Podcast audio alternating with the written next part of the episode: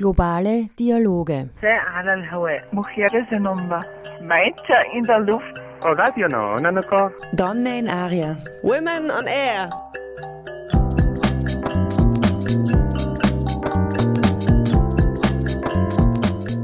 Immer abrufbar auf www.noso.at.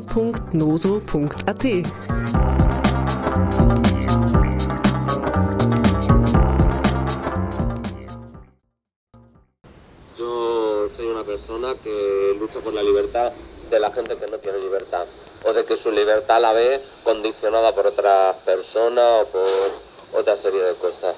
Entonces, tanto en el tema del trabajo sexual, como en el tema de la, en el tema de la maternidad subrogada, como en el tema de la gente que consume, creo que todo el mundo debe tener toda la información, que debe tener información además facultativa, o sea, que debe tener información y apoyo el Estado debe de hacerse cargo de las necesidades de esas personas. Por eso, la- por eso las entidades pequeñitas estamos ahí, porque es donde el Estado no llega.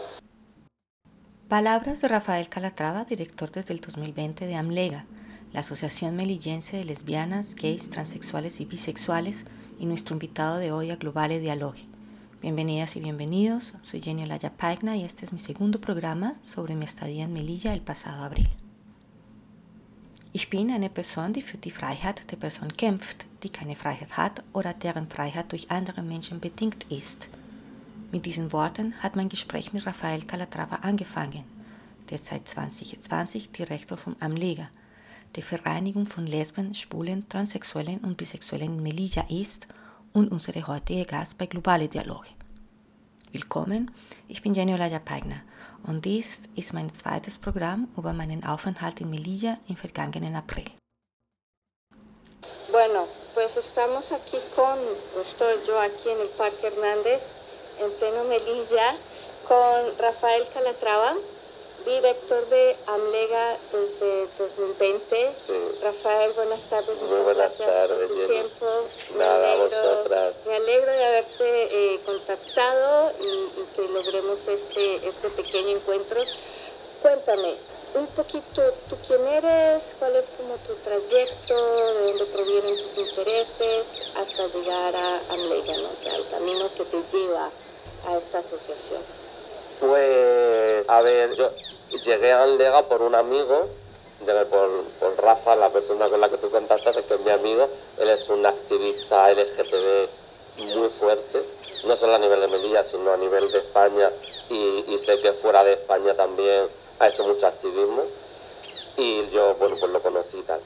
Yo he estado casado, casado con una mujer, 25 años y medio, tengo tres hijos maravillosos, tengo una ex mujer maravillosa a la que amo y, quiero muchísimo y con la que me llevo, de hecho vengo de estar con ella ahora mismo comiendo, con ella y con su marido.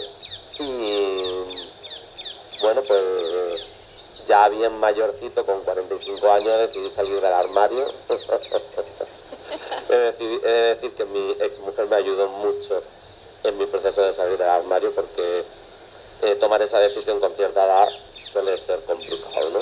Y más en una ciudad como Melilla, donde por mi profesión, por la, o por la profesión que yo ejercía antes era muy conocido y tal, y bueno, pues entre que salgo del armario, eh, yo ya conocía a Rafa, a, a este hombre, y, pero se me volvió a cruzar en mi vida otra vez y tal, no sé qué, pues llegué a donde estoy ahora mismo.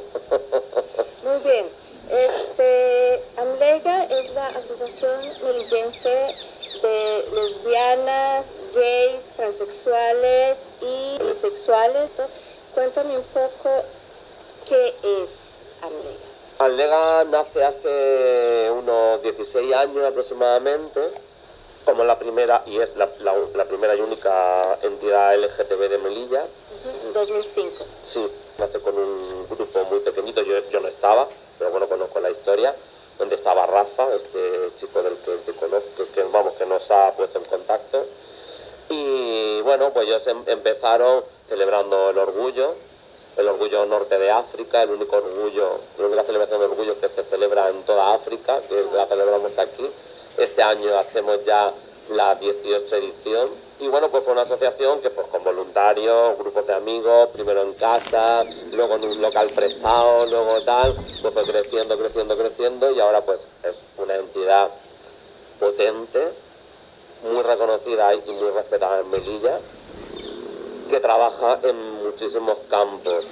Educación, VIH, ITS, cultura, mm, hay un proyecto muy grande que es Línea Arcoíris, que es un, proye- un proyecto de atención eh, telemática, asilo y protección internacional, un proyecto muy grande, Observatorio contra el Odio. Sí. Así que, bueno, pues estamos metidos en mil cosas. Hay tres proyectos principales y ah, al lado de esto, junto con esto, ustedes tienen múltiples actividades deportivas y culturales. Sí. Háblame un poquitico más quizás de estos tres proyectos, el Observatorio Melillense contra el Odio eh, L- L- LGTBI-fóbico, que surgió en 2018, Sí.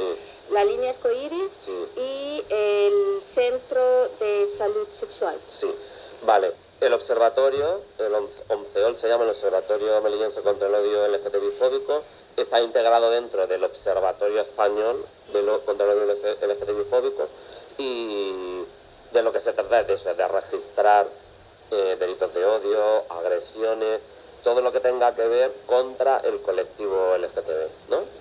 Eh, tanto pues, pues, en centros escolares, centros laborales, en la calle, en la familia, incidentes que surgen incluso en las mismas administraciones.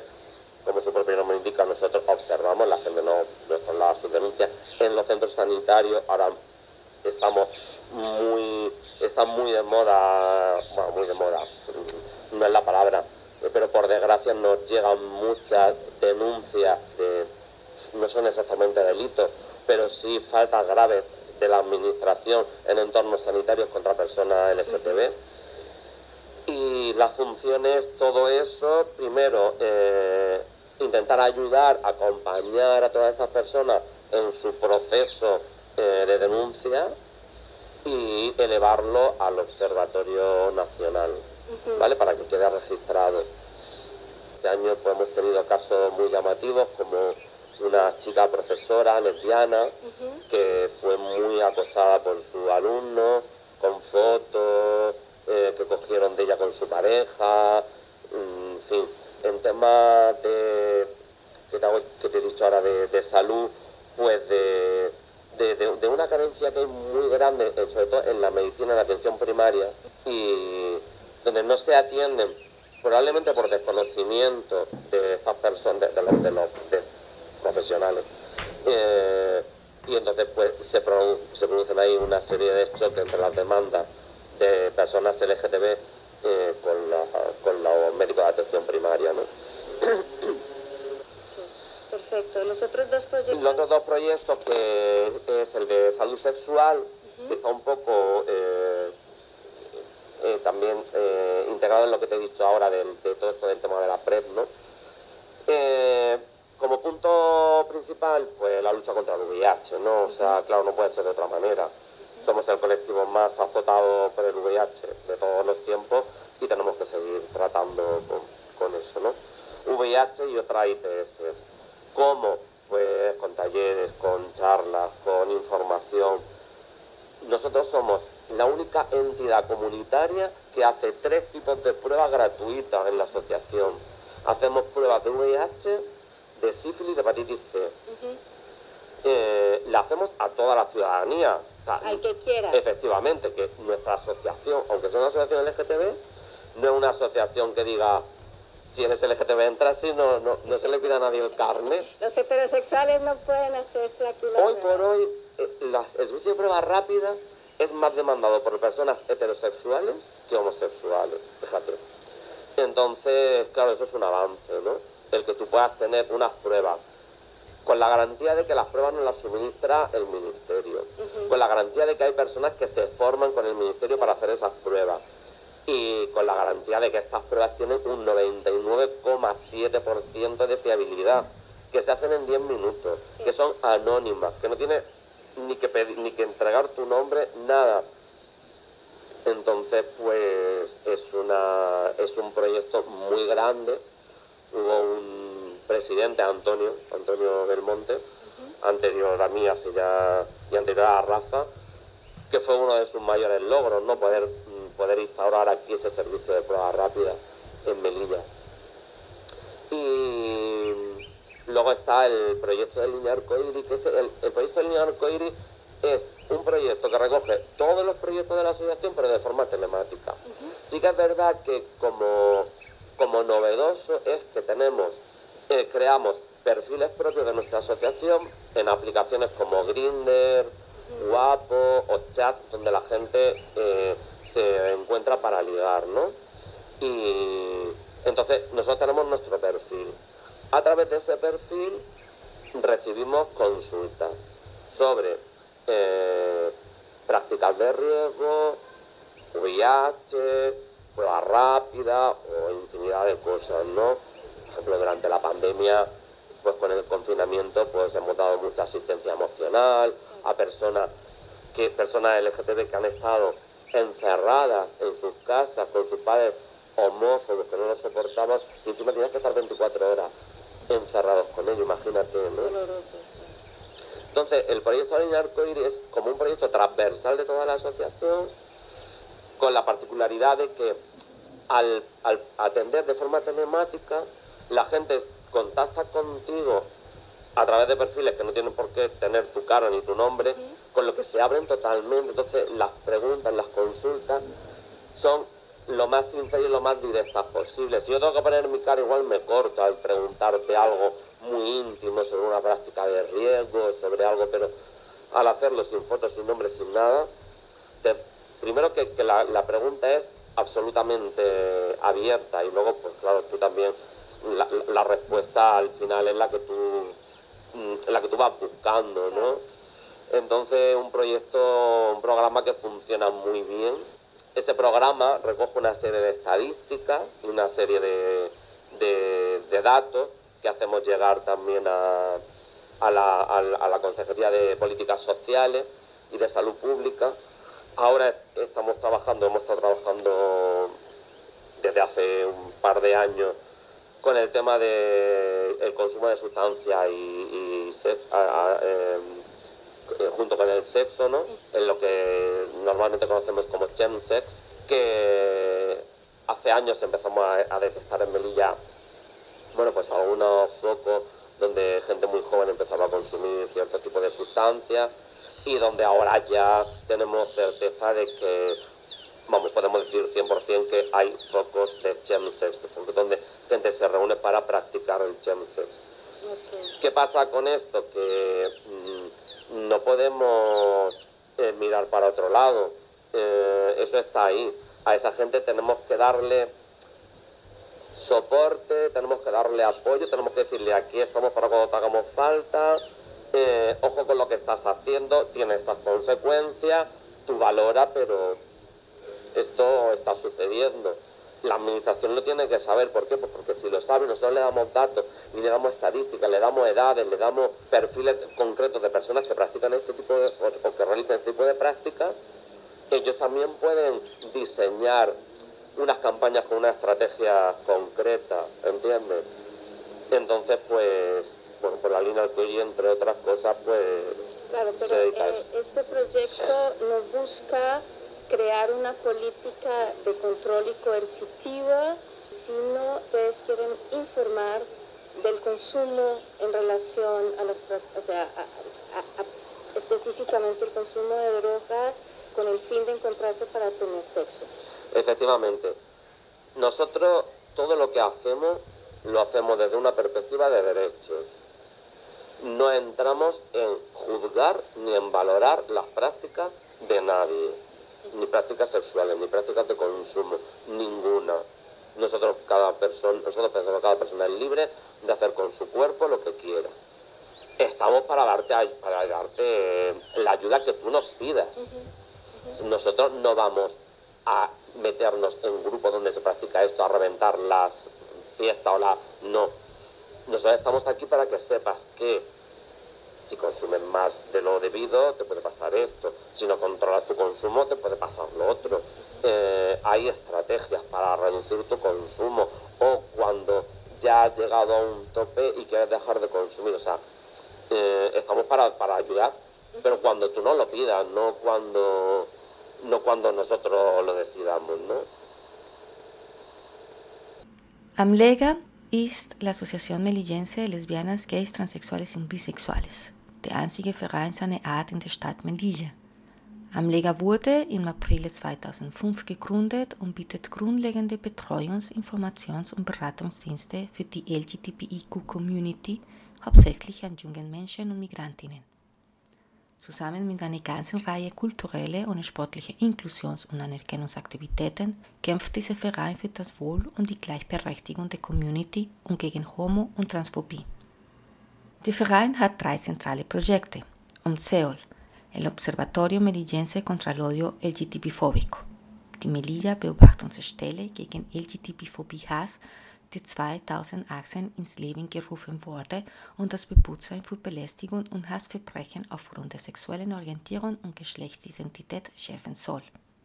Die Linie Arcoiris, ein telefonischer und Sozialmedienberatungsdienst für sexuelle übertragbare Krankheiten und HIV. Und das Gesundheitszentrum, das einzige gemeinnützige Zentrum in Melilla, das sich für die Sensibilisierung und Aufklärung über HIV und AIDS einsetzt. Hier kann sich jede kostenlos auf HIV testen lassen. Raphael berichtet, dass viele derjenigen, die das Zentrum für Tests aufsuchen, heterosexuell sind. Während der Pandemie war die Linie Arcoiris eine große Hilfe für diejenigen, die psychologische und emotionale Unterstützung benötigten. Stellen Sie sich einmal vor, wie es sich anfühlt, mit trans- oder homophoben Eltern im Haus angesperrt zu sein. Sowohl bei der Arcoiris-Linie als auch im Gesundheitszentrum steht die Entscheidung des Einzelnen im Vordergrund. Das Amlega-Team ist ein Ort der Unterstützung, des Zuhörens, der Information und des Respekts. Alles, was wir tun, tun es wir aus einer Perspektive der Rechte. Wir treten nicht ein, um die Praktiken von irgendjemandem zu beurteilen. Jedem steht es frei, das Recht über seinen Körper zu haben. Wir sind da, um dir zu erklären, welche Folgen deine Konsumsgewohnheiten oder deine Handlungen haben können, ohne dies zu bewerten. Wir sind hier, um dir zu helfen, wenn du uns darum bittest.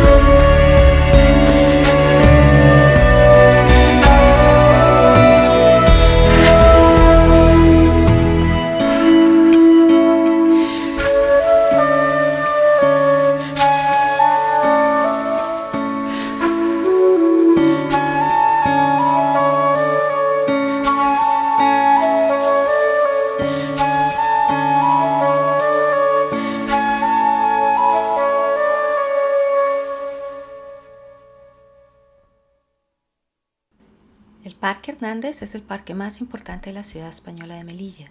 Su origen se sitúa en 1872, cuando se rellenó el antiguo cauce del río de Oro con las tierras que se extrajeron para formar su nuevo cauce. En 1900, el entonces comandante general de la plaza, Venancio Hernández Fernández, decidió la transformación de la extensa planicie que se utilizaba como campo de instrucción de la tropa y vertedero de la población en un parque forestal. Y fue allí donde dialogué con Rafael Calatrava, director de AMLEGA, la Asociación Melillense de Lesbianas, Gays, Transexuales y Bisexuales, y nuestro invitado hoy en Globale Dialoge. Der Hernandez Park ist der wichtigste Park in der spanischen Stadt Melilla. Seine Ursprünge gehen auf das Jahr 1872 zurück, als das alte Bett des Rio de Oro mit dem Erdreich aufgefüllt wurde, das für die Gestaltung des neuen Bettes abgebaut wurde. Im Jahr 1900 beschloss der damalige Generalkommandant des Platzes, Venancio Hernández Fernández, die weiterläufige Ebene, die als Übungsplatz für die Truppen und als Müllkippe für die Bevölkerung diente, in einen Park umzuwandeln. Dort sprach ich mit Rafael Calatrava, dem Direktor von Amlega, der Vereinigung von Lesben, Schwulen, Transsexuellen und Bisexuellen in Melilla und unserem heutigen Gast bei Globale Dialog. Amliga besteht aus vier Arbeitsgruppen. Mitglieder, Freiwillige, Vorstand und Mitarbeiter. Bei den Mitgliedern handelt es sich um Personen, die den Verein durch einen monatlichen Beitrag finanziell unterstützen. Bei denen handelt es sich nicht nur um Personen aus der LGBTQ-Community oder die sich aktiv an den verschiedenen durchgeführten Aktionen beteiligen. Freiwillige können alle sein, die einen Beitrag leisten wollen. Der Vorstand unter der Leitung von Raphael hat die Hauptaufgabe die Verwaltung und die politische Arbeit. Schließlich die Gruppe der Mitarbeiter. Aktivismus, sagt Raphael, hat viele Formen und jede davon ist gut und wichtig. Die Mitgliedsbeiträge tragen dazu bei, den Strom zu bezahlen, was so wichtig ist, wie Flyer oder Kondome zu verteilen. Und ja, es kommt vor, dass eine Person, der geholfen wurde, später entdeckt, dass auch sich helfen kann und so schließt sich ein Kreis. Bien, uh, Amlega, ustedes está el cuerpo eh, de trabajo, el, el, grupo de trabajo. Nosotros tenemos, mira, te voy a explicar cómo funciona. Nosotros tenemos, empezando por la base, un, una serie de, de socios, uh -huh. ¿no? ¿Vale? Que son socios que pagan una cuota mensual, eh, que es una forma de ayudar y apoyar los proyectos de la asociación. Luego hay gente que sin ser socia es voluntaria, que para ciertas campañas o ciertos programas que nosotros llevamos a cabo, pues los llamamos y ellos voluntariamente pues nos ayudan, ¿no? En momentos puntuales. Que si en el orgullo, que si para el día del SIDA, que si para el día de la prueba rápida o, o para lo que sea. Luego tenemos una junta directiva, ¿vale? Que es, a la cabeza está el presidente, que en este caso soy yo, eh, que es la que se dedica pues, a la parte administrativa y política de la asociación, ¿no? O sea, a dirigir todo. Y luego aparte hay un grupo de trabajadores, ¿no? O sea, a través de todos los programas que nosotros tenemos, pues en cada uno pues, hay gente contratada, personas contratadas, para que puedan dedicarse totalmente en cuerpo y alma a dedicar, o sea, a llevar a cabo esos proyectos. Y, dime. Perdón, es que estaba pensando ahorita cuando estabas hablando de todos estos, de, de, de, de, la línea telemática y todo esto, se ha, se ha dado el caso de que alguien por ahí anónimo alguna vez les mandó un mensaje preguntando, pidiendo acompañamiento, apoyo, luego uh, se hiciera voluntaria, socio de la sí, asociación. Sí, sí, sí, sí, sí. Mira, a través de todas estas aplicaciones, tanto Grinder como Guapo, Guapa o como el chat IRC y luego en las líneas como o sea, las aplicaciones más famosas, ¿no? como puede ser WhatsApp o Skype, eh, contratamos con mucha gente. Sí es verdad que hay gente que luego termina siendo un, eh, socia y otros pues que dicen, oye, pues me apetece colaborar en, en, en un proyecto, pues llamadme, pues tenemos ahí su dato y, y se le llama y sí, sí, sí es una forma de captar también gente. Es que es, es, la mejor forma, primero, de dar a conocer todos los proyectos de la asociación, de conectar con la gente de una forma totalmente anónima y, Y al final es lo que te decimos, lo que, lo que estábamos hablando antes. Y es que la gente viene a ti, tú solo le has contado lo que hago y yo estoy aquí para esto. Yo tengo un perfil ahora en Grinder y ahí está. Yo no hablo con nadie. Hablo con el que me habla y que me pregunta, hola, hola, mira, soy Rafa Nalega, ¿qué necesitas? Pues tengo esta consulta porque es sobre una práctica de riego o quiero hacerme una prueba rápida o eh, me ha pasado esto y tal. Entonces, pues yo tengo un contacto con esa persona que me ha llamado. Y Pero es bonito y, y- y me parece muy empoderador ese paso, digamos, de- del usuario al, al que va luego también quizás apoyar y ayudar y hacer al que le cuente a alguien y responda al nuevo usuario. ¿será, Claro, no? claro, claro, claro. Al final es un círculo, claro, hay personas que han visto eh, cómo se les ha ayudado y salta en ti la chispa del activismo y dice, yo quiero estar en el otro lado también, no Y quiero ayudar o en lo que sea. O sea, es verdad que hay gente que dice, mira, yo no tengo tiempo, pero mi ayuda va a ser pagar la cuota. Bueno, pues eso es una ayuda, porque nos da para pagar la luz, para pagar esto, para llegar a cabo un montón de actividades, ¿no? Es otra ayuda igual de válida, pagar la cuota, o venirte a una mesa y estar sentado cuatro o cinco horas repartiendo folletos, repartiendo preservativos, o lo que sea. Toda la ayuda, el activismo se hace de muchas formas al final lo único que tienes que estar es eh, pues pegado a la asociación, ayudar en lo que te pidan o en lo que puedas. Ese es el activismo que se necesita, no se necesita otra cosa. Sí, y parte de ese activismo son todas estas actividades culturales, precisamente, y deportivas que ustedes tienen, como la, las jornadas contra la LGTBI-fobia, el concurso de fotografía y cortometraje sobre diversidad sexual y de género, las jornadas de educación en diversidad afectivo-sexual, familiar y de género, con un proyecto eh, Abrazar la Diversidad, creo, y el orgullo del norte de África. Sí. Ah, cuéntame, ¿cómo les ha ido con todas estas, eh, salvo la jornada de educación en diversidad afectivo-sexual que empezó en el 2008? Todas las demás son de los últimos cinco años, más o menos. Bueno, el orgullo no, el orgullo es tampoco. muy antiguo, el orgullo es muy antiguo. El orgullo es, de la, es la primera actividad que hace la asociación. De hecho, los primeros eh, que se reúnen para montar la asociación, lo primera, la primera actividad que hacen es el orgullo. Que no es poco, no es poco, porque el orgullo es reivindicación, ¿no? Y es visibilización, también es fiesta, pero el orgullo, el cuerpo o la columna vertebral del orgullo es la reivindicación de los derechos LGTB, ¿no? Entonces, claro, cuando se reúne este grupo de amigos, eh, cada uno con sus trabajos, con su historia, sacando de su tiempo libre, eh, de las primeras cosas que hacen es el organizar el orgullo. ¿Y qué tal les va ahora? Pues muy bien, la verdad, hombre, el orgullo afortunadamente cada año ha ido evolucionando. Eh, este año eh, se prevé un orgullo muy chulo. Hay muchas actividades, parte cultural, parte festiva, parte reivindicativa. La- el día grande va a ser el día 25 de junio, que es sábado. Luego el 28 eh, se hará un acto institucional ya más dedicado pues a autoridades y tal. El día 23 y 24 hay, una hay unas charlas eh, sobre, sobre diversidad, pero enfocadas a profesionales, a policías, a sanitarios, a mm, personas de la educación. O sea, e- está dedicada a, a gente que a, profesio- a- a gente profesionales que trabajan con personas LGTB, ¿no? que se pueden encontrar con ciertas eh, situaciones. Sí, efectivamente. Y están también eh, los concursos, se han incluido este año también dentro del, del orgullo, también se fallarán al, al final del orgullo. Los concursos también llevan muchos años, este año, como cada uno tiene un número, pero creo que van por el, también por el 13 o por la 14 edición, son, bueno, no me acuerdo, no me acuerdo, no me ha dado mucho caso, pero bueno, también llevan muchos años, sí.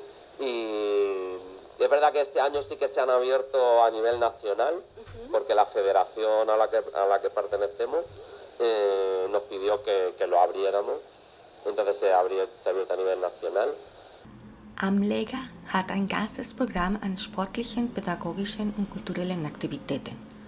Tage gegen LGTB-Phobie, einen Fotowettbewerb, Bildungstagen zu Familie, sexuelle und geschlechtsbezogene Vielfalt und die Pride-Parade Nordafrikas.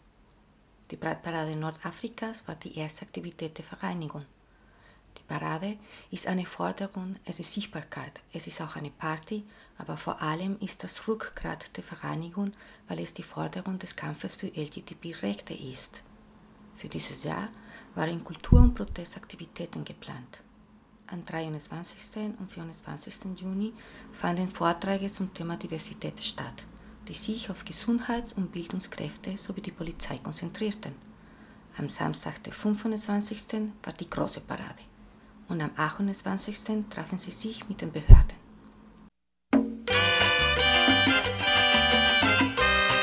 Dale pa'lante que nací para ser feliz. Acomodé lugar.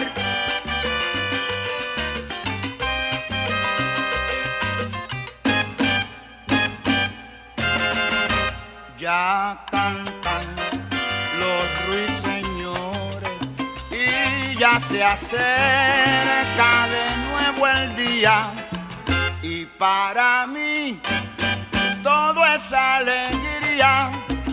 Está contento el corazón porque me ama. Y si tú me colmas de besos, oye cosita linda, y me llenas de caricia, no hay malicia que me atormente. El mundo lo tengo a mis pies y por eso soy millonario en amor. Yo soy un cheque pagadero al portador y soy feliz, bien feliz. Así lo grito, mira que el mundo sepa, que se sepa, soy feliz. ¿Qué más?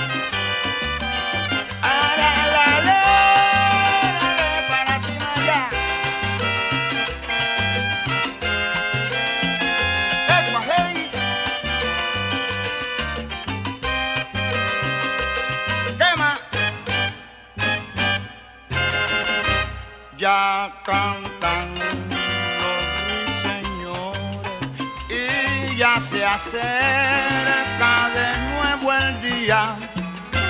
Para mí todo es alegría. Está contento el corazón porque me ama. Si tú me colmas de besos, oye cosita linda y me llenas de caricia. No hay malicia que me atormente. El mundo lo tengo a mis pies y por eso soy millonario en amor. Yo soy un cheque pagadero al portador y soy feliz, bien feliz. Así lo grito, mira que el mundo sepa, que se sepa, soy feliz. Ecua, hey. Porque te tengo a ti, pero que mira cantan los ruiseñores. Yo soy feliz, mira pa' yo tengo una negrita linda que me cocina gandinguita con... Unser heutiger Gast bei Globale Dialoge ist Rafael Calatrava, Direktor der Vereinigung von Lesben, Schwulen, Transsexuellen und Bisexuellen in Melilla, Amlega. Ich bin Jenny Olaya Pagna. Willkommen zurück. De regreso con Rafael Calatrava de la Asociación AMLEGA de Melilla. En 2020 hubo un aumento de los delitos de odio. Ujú. ¿Cómo ha sido esto? Me refiero a que hubo más denuncias, se detectaron más asesinatos, no sé. Eh, asesinatos no, eh, pero sí hubo, te he dicho que, que antes, eh, claro, cuando nosotros nos hemos forzado a principios del 2020 con el tema de la pandemia, ¿vale? Eh, muchas personas que vivían en sus casas, con familias eh, de a lo mejor eh, religiosas más extremistas y tal, y no podían convivir con ellos, tenían muchos problemas. Ahí se detectaron muchos delitos de odio. Luego, en la calle también, aun, aun en pandemia y aun con las restricciones que había, hubo muchos problemas con gente que había eh, en el CETI cuando salían por la calle, tú sufrieron muchas agresiones. Fue un, un año un poco raro, un poco loco, fue un año loco para todo el mundo. Y aquello también se disparó muchísimo, lo de los delitos de odio. En fin. Tengo entendido que la mayoría de delitos de odio eh, y denuncias por, a su mayoría de delitos de odio, denuncias por eh, causas de orientación sexual e identidad de género eh, son de la comunidad LGTBI y migrantes refugiados. Sí, la mayoría la sufren los migrantes. Date cuenta que si ya eres una persona LGTB y además eres migrante y si además eres mujer, es que, o sea, ya mm, es que lo tienes todo. Es que eres carne de delito de odio, con, vamos, absoluta. Entonces, mm, claro, aquí se crea también eh, odio en general, o por, por una gran parte de la población, no por toda, pero por una gran parte de la población, hacia las personas migrantes, ¿no? Que vienen de fuera, hacia mm, el colectivo de personas que están en el CETI y sectores más ultra religiosos, eh, de barrios que andaban cerca del CETI, barrios un poco más marginales y tal, pues eh, hubo temporadas en los que se dedicaban a, a- coger a estas personas, a darles palizas, eh, tirarles piedras, eh, bueno, algunas agresiones bastante fuertes y principalmente eh, contra ellos. Luego, claro, comparado con este año, por ejemplo, es distinto. ¿Por qué? Porque también viene mucha, hay mucha menos gente, porque no hay, aunque ha habido entradas masivas, pero no hay solicitudes de asilo por motivos de orientación sexual como ha habido, como había antes. Pero sí se empiezan a notar eh, ciertos delitos, o no llegan a ser delitos, pero bueno, faltas graves algunas en entornos escolares, en entornos laborales, que eso se va registrando también. El cierre de las fronteras con Marruecos Mm. ah, por motivos de la pandemia ha tenido una influencia notable en las cifras de solicitudes de asilo de la comunidad. Claro, eh, son muy pocas las que hay. Eh, las que hay son pues de gente que ha venido nadando, de gente que es verdad que todavía existen mafias que, que- que cobran muchísimo dinero, intentan meter a personas de alguna que otra manera. Se han hecho algunos acompañamientos, pero muy poco, nada comparado como cuando estaban las fronteras abiertas. Eh, lo que sí sabemos es que hay al otro lado de la frontera mucha gente sufriendo muchísimo. Personas LGTB que son las que las que nosotros podemos registrar con más con más exactitud porque contactan con nosotros, ¿no? Y hace un rato estaba hablando con un chico que llevo hablando con él desde agosto, que está desesperado por cruzar la frontera y por poder eh, pedir asilo porque ya no puede más ni con su familia, ha perdido el trabajo, está mal viviendo y con esa gente mantenemos mucho contacto. Una situación de mucha angustia y temor. Mucha angustia y yo creo que, que eh, allí hay gente que se está muriendo literalmente. Por otro lado, ha soliviantado quizás también el cierre de fronteras, el temor de algunas personas que estén aquí y que hayan huido precisamente de sus familiares en Marruecos. Las ¿O pers- no? eh, bueno, sí, claro, eh, pero de todas maneras, la, la mayoría de las personas que piden, que piden asilo eh, no se quedan aquí, la mayoría se van a la península. Ok. Pero bueno, si se ha quedado alguien, es verdad que, que nosotros siempre intentábamos o, o tratábamos con la delegación del gobierno el que las personas LGTB salieran de aquí lo antes posible, porque la mayoría venían huyendo de sus familias. Cuando la frontera estaba abierta era como cruzar de un barrio a otro. Claro. ¿Me entiendes? Es como si tú estás en Madrid y vas de un barrio a otro. Esto era lo mismo. Entonces el problema persistía. eh, como lo hacemos los demás. La, la- la- la memoria tiene el poder de construir relaciones sociales como toda práctica política. Es posible o será posible algún día la construcción de una memoria colectiva entre el, el grupo LGTBI y todos los que no pertenecemos a él? Mientras siga este avance terrible de la ultraderecha, no. Es fundamental parar el avance de la ultraderecha. Porque yo creo que ni, de- ni las mismas personas que votan a estos partidos políticos saben lo que hay detrás. Mm, los votan engañados, los votan confundidos. El problema es que, claro, cuando vean recortados sus derechos, porque a mí no me entra en la cabeza que una persona joven vote a Vox, no me entra en la cabeza, no me entra. O en Francia le vote a Le Pen, es que no me entra en la cabeza. ¿eh? Porque le vas, va- te vas a recortar tus propios derechos. Pero ya no solo como persona LGTB, sino como mujer, como una persona libre, Como ciudadano. como ciudadano, como ser vivo. Es que ah, tendrás todos tus derechos si no están este tipo de personas. Entonces, ahí la, aso- la entidad LGTB, las federaciones, el colectivo, tiene una gran labor que hacer, sobre todo de demostrar el peligro tan grande que es para toda la sociedad, no solo para el colectivo. Para el colectivo es- muy, es muy peligroso. Im Jahr 2020 gab es einen Einstich von Hassverbrechen in Melilla. Raphael beschreibt es als ein etwas seltsames, verruchtes Jahr. Der Lockdown war für die Menschen der Community sehr schwierig. Auch Menschen von CETI, Centro de Estancia Temporal de Inmigrantes, das Zentrum für vorübergehenden Aufenthalt von Immigrantinnen, die auf die Straße gingen, wenn es erlaubt war, wurden verbal angegriffen. Die meisten Anzeigen gegen Hassverbrechen aus Gründen der sexuellen Orientierung und Geschlechtsidentität stammen von LGTBI-Personen und Flüchtlingen und die meisten Angriffe werden von Immigrantinnen erlitten. Wenn man eine LGTBI-Person ist, dazu Immigrant und noch dazu eine Frau, ist man, wörtlich laut Raphael, Fleisch eines Hassverbrechens. Die Grenze zu Marokko war bis Mitte Mai dieses Jahres geschlossen. Während der zweijährigen Schließung stand Amleger über die sozialen Medien in Kontakt mit LGTB-Personen auf der marokkanischen Seite der Grenze, die von den Misshandlungen und der verzweifelten Situation, in der sie leben, berichteten.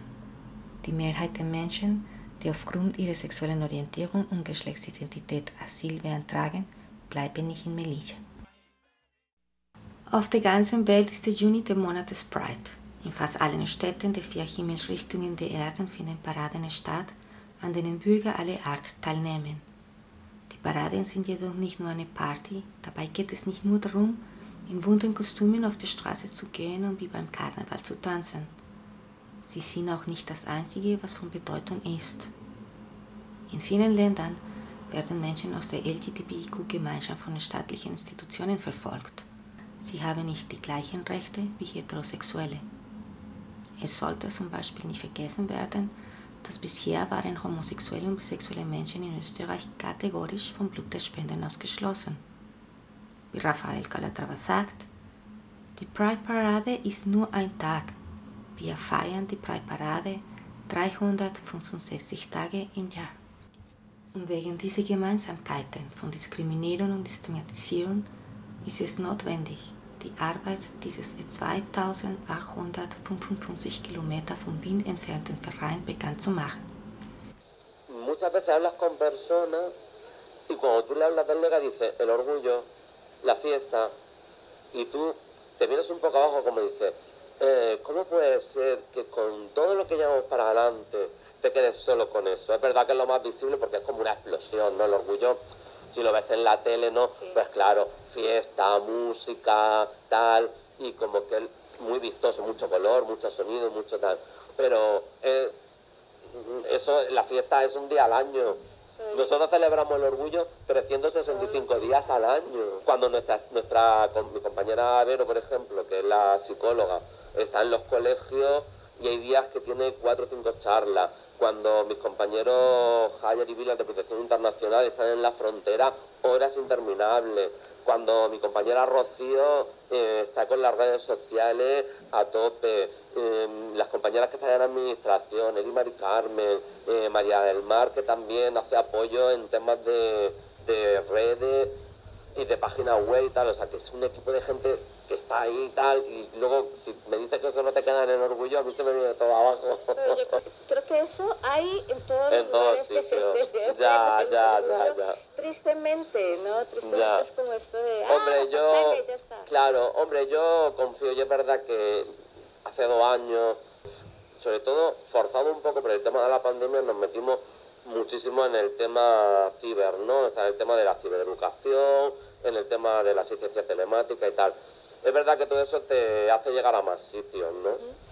Es algo como que teníamos pendiente y que la pandemia nos dijo, chicos, ahora o si no, cerráis, porque ¿qué vais a hacer? Y, y gracias a eso se nos abrió muchísimo campo. Nos dimos a conocer en muchos sectores y, y yo te digo, ese, eso está muy reforzado.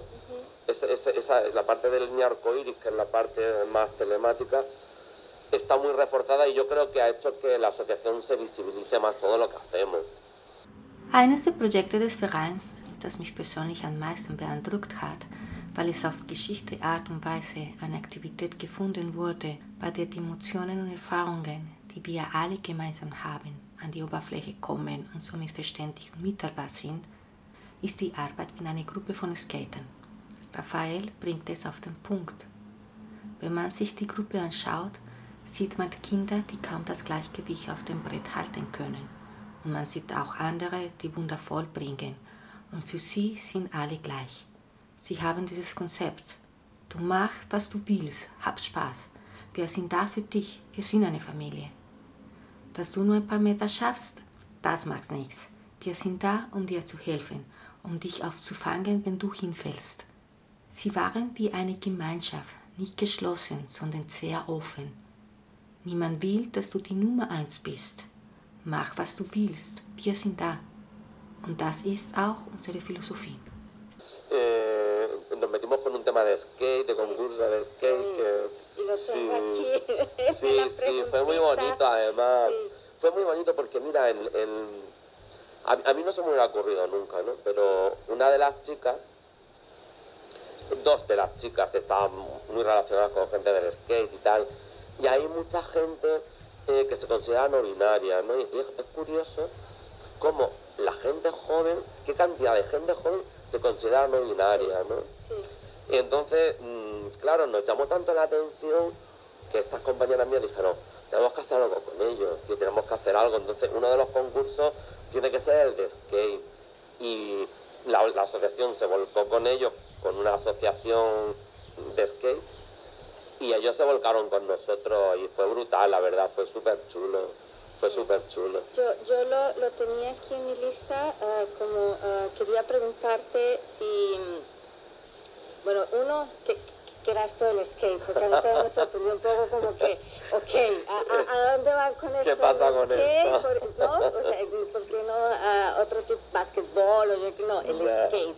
O sea, Ya, ya. y luego me reflexionaba un poco si quizás era una forma de resistencia también por aquello de las particularidades que también tiene el mundo de- del skate. Mira, yo lo conocí poco porque es verdad que, que quien lo trabajó, esto fueron más mis compañeras, pero sí que es verdad que es gente muy alternativa. Primero es gente muy alternativa, es gente muy abierta. Eh, tú ves allí niños o chicos eh, que dicen, madre mía, pero si apenas se mantiene encima de las cuatro ruedas y ves a otro haciendo mil maravillas y, para ellos todos son iguales. Entonces tienen ese concepto de que, de que tú haz lo que quieras, diviértete, pásatelo bien, que nosotros somos una familia, estamos contigo. Que tú puedes dar a recorrer 5 metros, no importa, pero estamos aquí para ayudarte, para recogerte si te caes del suelo. Entonces, el- ese concepto a mí me moló muchísimo, ¿sabes? Me moló mucho. No, era, funcionan como una comunidad, pero no como una comunidad cerrada, sino como una comunidad muy abierta, ¿no? Entonces, eh, eh, nos dimos cuenta también de que mucha gente se considera no binaria y te dijimos, oye, pues ellos también, cuando ya conocen a mis compañeras, saben dónde trabajan, como que se crea ahí un vínculo y dijeron, vamos a hacer algo, no algo chulo. y se hizo un concurso de skate con un montón de modalidades, se repartieron algunos premios y, y fue Hay, hay muy... puntos de convergencia, ¿no? Poco con el que si te caes, levántate y vuélvelo a intentar. Totalmente. Si te duele, tranquilo, nos ha dolido a todos. Efectivamente, Eh, efectivamente. Eh, claro, ya es lo que te digo, que funcionan como una comunidad y, y están todos ahí, cada uno está haciendo sus cosas, pero si alguien necesita ayuda, vamos. Nadie quiere que tú seas el número uno, ni que hagas las mm, cabriolas más grandes del mundo. Tú haz lo que tú quieras, pero cuando me necesites estoy aquí. Y Que es la filosofía, claro, y disfrútalo, que es la filosofía nuestra tú haz lo que quieras, pero sabes que la asociación va a estar aquí. Y cuando lo necesites, vamos a estar, y vamos a estar full. Sí. Siguiendo un poco con esto de las, de, de las formas de, de- de resistencia, ¿qué otras qué otra forma de resistencias tienen ustedes aquí eh, o han creado en Melilla? Aquí tenemos que resistir día a día. Aquí resistimos día a día. Mira, los ataques de sectores eh, de la ultraderecha, eh, los, los ataques de sectores religiosos, los ataques de gente súper homófoba. Bueno, o sea, nosotros ataques recibimos todo el día y resistir tenemos que resistir. Y además, ante esos ataques, incluso preferimos ni entrar. O sea, no tenemos nada que decir. Ante los insultos, las agresiones, como mucho, denunciarlas. Pero entrar en- conversaciones estériles con estas personas en las redes sociales, ninguna. Absolutamente ninguna. Pero sí queremos visibilizarlo para que la gente vea que dentro de la asociación que reivindica sexo seguro, educación en libertad, eh, educación en diversidad, eh, eh, temas de, de protección sexual, no sé qué, no sé cuánto, que vea que también hay personas que practican su religión y que tienen una orientación sexual distinta a la normal dentro de la dentro de lo que pueda ser la religión católica o la religión musulmana, ¿no? Rafael Calatrava, director de AMLEGA, la Asociación Melillense de Lesbianas, Gays, Transexuales y Bisexuales. Muchísimas gracias por tu tiempo. Gracias a vosotros, ha sido un placer. Un gustazo. de Me ha encantado estar contigo este ratito. De ti también y a ver si nos volvemos a ver Pues sí, este sí. o el próximo año o cuando sea. Cuando sea, cuando sea.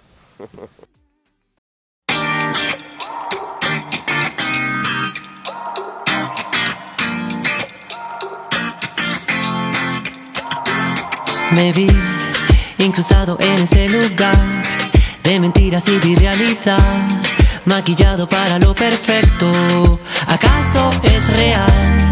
Pues la vida es mucho más que una oda para lo normal y un mundo robotizado. No es natural. Y dije, no, no, ese no soy yo, yo. Ya no quiero condición, solo amor libre, libre corazón, libre sensación, libres tú y yo.